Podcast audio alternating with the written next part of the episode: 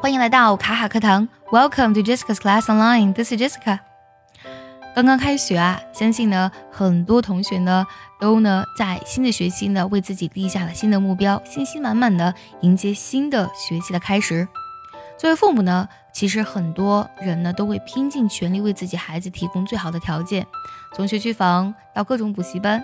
但是智慧的父母呢，除了尽自己可能为孩子提供充足的物质条件之外，更会呢从自身做起，言传身教，先把自己给活明白了。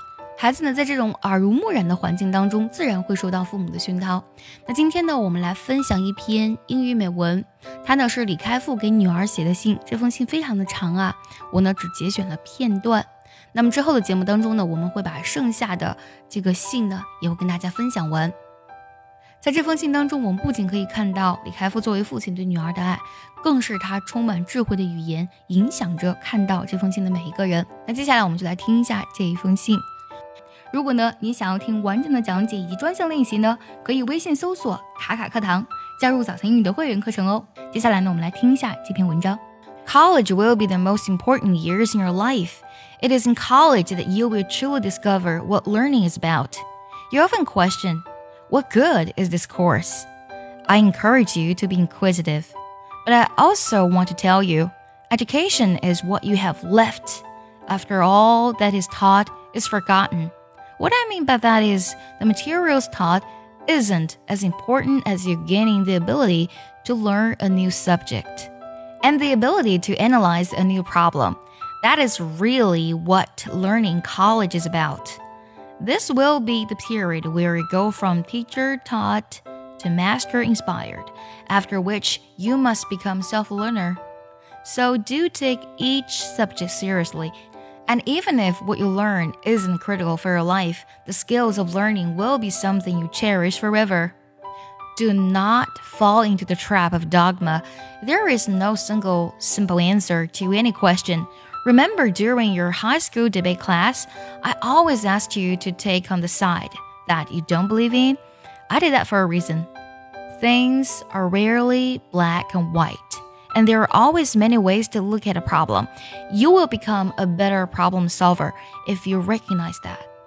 This is called critical thinking, and it is the most important thinking skill you need for your life. This also means you need to become tolerant and supportive of others.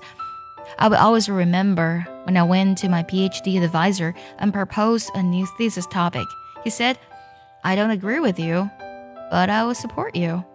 After years, I have learned this isn't just flexibility, it is encouragement of critical thinking and an empowering style of leadership. And this has become a part of me. I hope it will become a part of you too. Follow your passion college. Take courses you think you will enjoy. Don't be trapped in what others think or say. Steve Jobs says when you're in college, your passion will create many dots, and later in your life, you will connect them.